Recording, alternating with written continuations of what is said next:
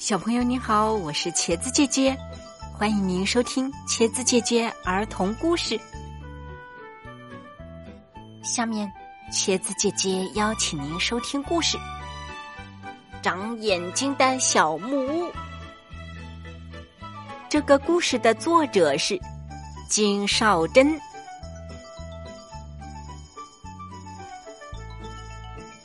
冬天快到了，天气一天天冷起来。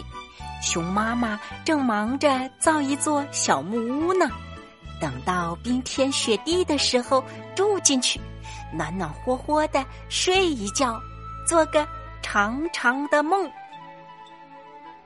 不久，一座漂亮的小木屋造好了，没留一个窗子。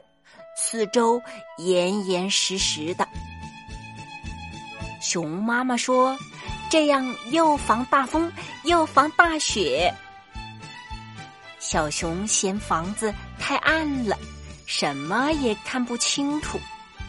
他发现后壁的一块松木板上有个小结疤，就用小锤子轻轻的敲掉了。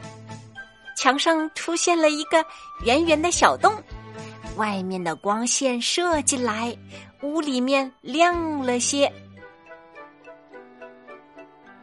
转眼冬天到了，北风呼呼吹，大雪纷纷飘，风和雪从小洞里钻进来，屋里好冷好冷。熊妈妈找了块小木板要钉上，小熊说：“哦，妈妈不用钉，我有个好办法。”小熊砸了一块冰，磨得圆圆的，像面小镜子。他把它嵌在小洞上，风雪被挡住了，再也钻不进来了。远远望去，小木屋就像长了一只明亮的眼睛。整个冬天，他们睡得好香好香啊！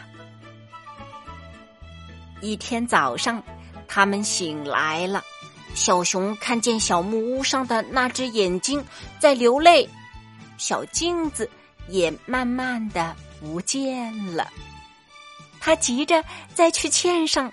熊妈妈拉住他说：“孩子，冰化了，春天来了，不能再贪睡啦。”小熊快活的跳出了小木屋，跑进春天的怀抱。